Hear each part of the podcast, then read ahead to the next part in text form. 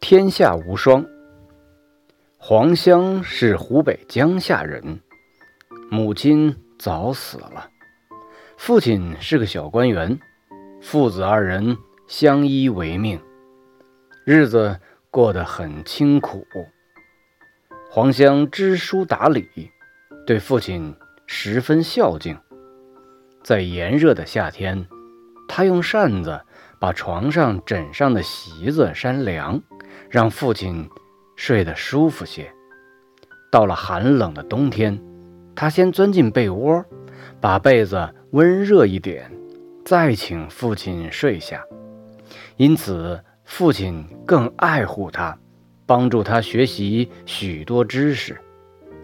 黄香长大以后做了官，在他当魏郡太守期间，有一次遭到水灾。当地的百姓被洪水冲得无家可归，没吃没穿。黄香拿出自己的俸禄和家产，分给了受灾的百姓。